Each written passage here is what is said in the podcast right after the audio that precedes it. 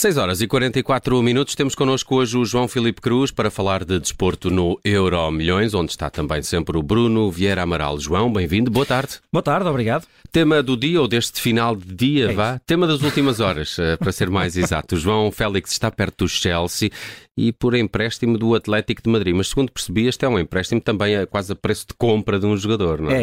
é, é milionário. Mas ponto prévio, é tema do final do dia porque parece que hoje um selecionador foi apresentado em Portugal. Já lá Mas vamos, já lá vamos, já lá está vamos, já lá prometido, vamos. está prometido. Vamos começar pelo João Félix. É, é como dizes, é, é- parece uma transferência, se bem que um bocadinho mais modesta do que a de João Félix para o Atlético de Madrid aqui há uns anos.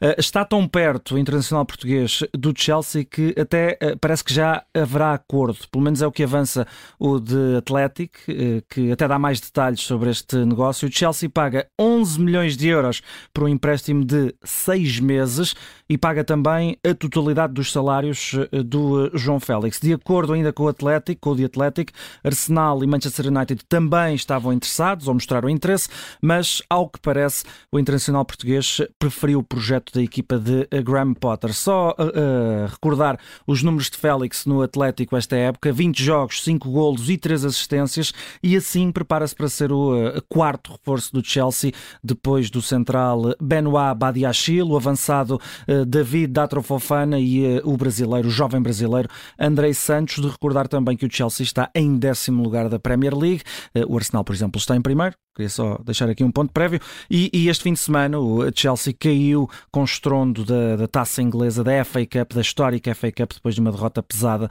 por 4-0 frente ao Manchester City. Posto isto, Bruno Vieira Amaral, o Chelsea. Pois, há aqui duas maneiras de olhar para isto. Eh, O Chelsea eh, não está, não está mal, está, está péssimo. Portanto, eh, João Félix tem aqui uma oportunidade de mostrar o que vale. Imagina que o Félix chega lá e o Chelsea começa a ganhar. Aqui haverá espaço. é? Pronto, então está feito, vai ser comprado. Ahm, também há o outro lado, que é vermos Ao que uma, parece, uma equipa. só dizer que não há, não há opção de compra, não há uma cláusula, ao que parece. Pois, mas eh, eu acredito que um empréstimo destes, mesmo que não preveja uma, uma opção de compra automática, É para testar. Uh, claro, não é? É um test drive ao João Félix é em- nas condições uh, da Liga Inglesa. Depois há essa outra situação, que é um clube que está mal, uma equipa que não está a funcionar. Será que isso torna mais fácil a integração do jogador como João Félix ou vai ter o mesmo tipo de dificuldades que teve no, no Atlético de Madrid? Uma parte da resposta depende de João Félix. Não pode entrar com a mesma atitude que revelou em muitos jogos do Atlético de Madrid. E este fim de semana também parece que passou um bocadinho ao lado do jogo. Mas a equipa também passou, a equipa também não fez uma grande exibição, e essa é outra questão que já discutimos várias vezes, que é a de saber se Diego Simeone está a tirar o máximo rendimento, não é só de João Félix, é de todos os jogadores que, que ele tem ao seu dispor e, e- que, eh, acho eu, eh, olhando para o potencial que têm, deviam estar a jogar muito mais eh, do que jogam. Mas esse é um problema do Atlético de Madrid. Depois João Félix tem um, um problema que é, que é o problema dele, é que ele não justificou, salvo esporádicas ocasiões, o que o Atlético de Madrid pagou por ele. Toda a gente, mesmo em Espanha, e mesmo quem eh, acha que ele tem sido um flop, lhe reconhece qualidades futebolísticas. A verdade é esta: ele, ao longo destes quatro anos, não mostrou uma regularidade que eh, era a regularidade exigível a um jogador que custou 126 milhões de euros. Ele aqui tem uma oportunidade, mas a pressão também é muita, as condições ah, não são as mais favoráveis e podemos dizer, bem, se calhar num City ou num, num Arsenal as coisas seriam diferentes, mas porque é que Uhum. eh, esses clubes, o Arsenal está bem, porque é que iam pagar 11 milhões Sim, de, sim, empréstimo por um jogador? Não há necessidade do Chelsea. Claro, é, o- é o clube que não está bem é que precisa de jogadores que venham transformar. Isso, por outro lado, põe mais pressão sobre o João Félix. Como é que ele irá lidar com essa pressão? Eh, Com a pressão no Atlético não lidou bem. Pode ser que lhe calhe bem também voltar a usar uma camisola azul, eh, que aconteceu no início da carreira, como sabemos. No futuro, eh, queres falar hoje, João, eh, do que pode mudar para a seleção portuguesa com a chegada hoje de Roberto Martínez? Porque no Euromilhões estamos sempre mais à frente. A apresentação já foi, foi no início da tarde. Sim. Está arrumado, vamos falar do futuro. E o novo selecionador, como dizíamos, como dizia, foi apresentado hoje na- em Oeiras, na cidade do futebol. O espanhol deixou a seleção belga depois de não ter conseguido passar a fase de grupos do Mundial do Qatar. Isto parece mau, mas mas foi no grupo F com uh, os terceiros com o terceiro e quarto classificado Marrocos e Croácia. Portanto uh, também há que dar algum mérito ao, ao, ao senhor. Uh, ficou em terceiro no Mundial 2018 na Rússia. E antes disso uh, destaque para uma FA Cup conquistada com o Wigan em 2012-2013 numa final frente ao Manchester City e, e, e da conquista da modesta terceira divisão inglesa com o Swansea em 2011 a questão é como é que vai ser Roberto Martínez na seleção portuguesa? Há alguns desafios que são facilmente identificáveis.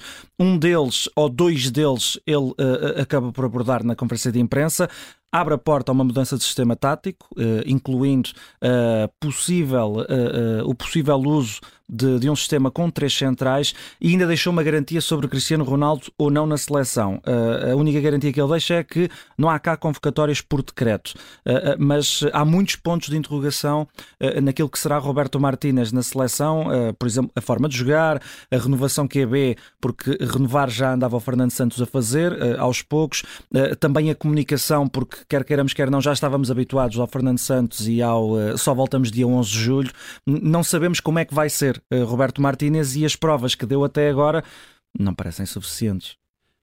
Eu creio que o trabalho que ele fez à frente da seleção eh, da Bélgica é o melhor é cartão. De... Sim, não, sim, é, sim, é o melhor cartão de visita e eu acho que é isso que justifica, não foi aquilo que ele fez no Wigan, claro, apesar de claro. ter uh, haver sido uma FA Cup com, com o Wigan, que, que, é um feito também de, uhum. de, de, relevo.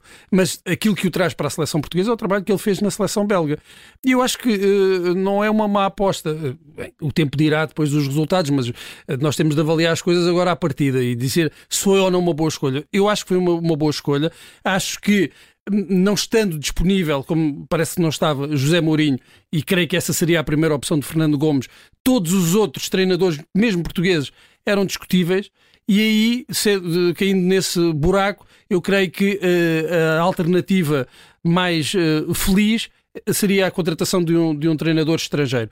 Um treinador estrangeiro que tivesse experiência na, de, de, de, orientar seleções, isso é importante.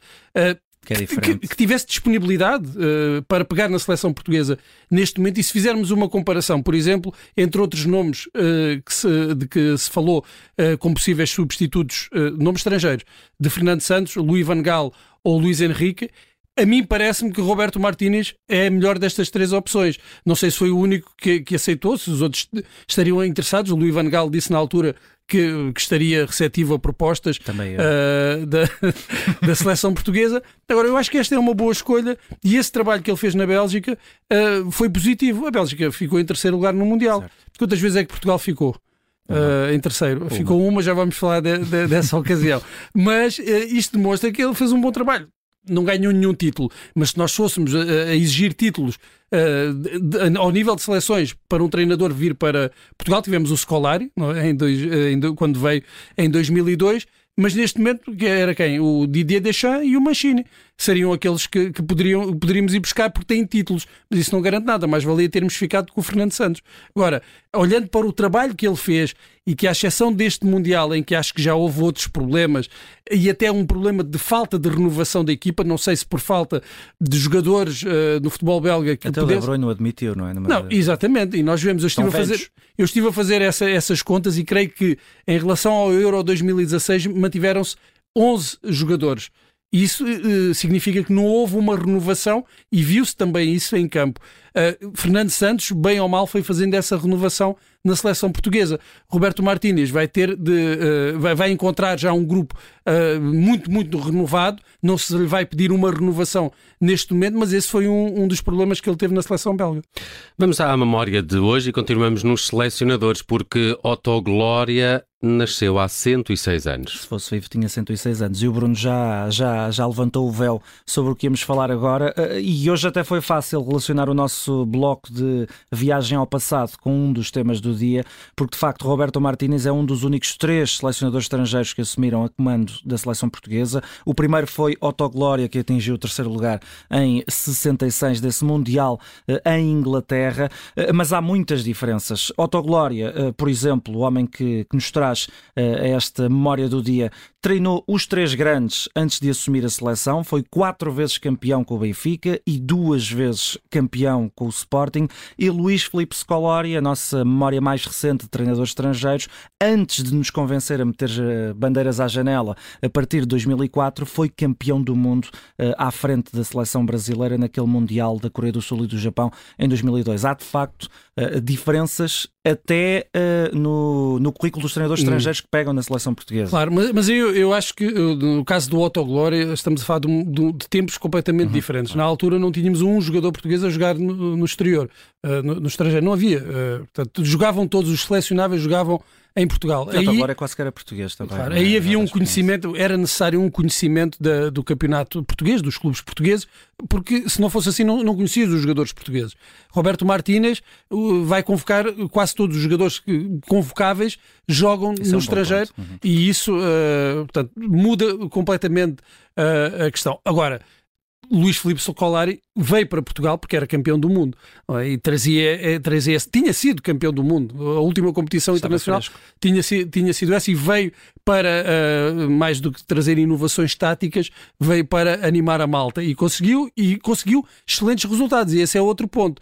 Quer Otto Glória, quer Luís Filipe Scolari tinham conseguido os melhores resultados de sempre da, da seleção portuguesa, até Fernando Santos uh, conseguir o, o título europeu mesmo no, nos campeonatos do mundo, os resultados de Autoglória e Luís Filipe Scolari continuam a ser os melhores. Uh, o que é que isso pode, pode dizer sobre o futuro de, de Roberto Martínez? Que é a terceira de vez. Uh, agora vamos passar das meias finais para, para a final e uh, esperamos nós todos para o título mundial. Pelo menos a, a, a Federação e o Roberto Martínez assumem, meias finais é o mínimo. Sim, eh, muitas vezes fala-se, eh, e isto ele foi perfeitamente honesto, das diferenças uh, que existem em relação aos campeonatos né, de, de, clubes e estas competições a, a, eliminar um detalhe, às vezes um jogo mau é, é, e vai, vai, tudo por água abaixo.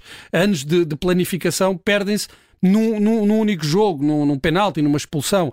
E isso nenhum, nenhum treinador pode prometer títulos. Eu acho que isso é completamente uh, desonesto até. Uh, agora, uh, a Federação Portuguesa, enquanto entidade que está a contratar, pode estabelecer objetivos mínimos. Eu acho que as meias finais olhando para os jogadores que Roberto Martínez tem ao dispor, acho que são um objetivo realista. Agora, pode acontecer, imagina que Portugal passa a fase de grupos no Campeonato do Mundo, apanha uma Alemanha ou um Brasil. Vais dizer que tem que ganhar o Campeonato do Mundo? Pode acontecer num jogo que corre mal e a equipa é eliminada. Portugal foi eliminado com a Bélgica de Roberto Martínez no Europeu de, de 2021. A ver, vamos o que nos reserva o futuro no que toca à prestação de Roberto Martínez, novo selecionador português, também na análise no Euro Milhões desta segunda-feira, com a edição do João Filipe Cruz. Até amanhã, João. Obrigado. Até amanhã, obrigado eu.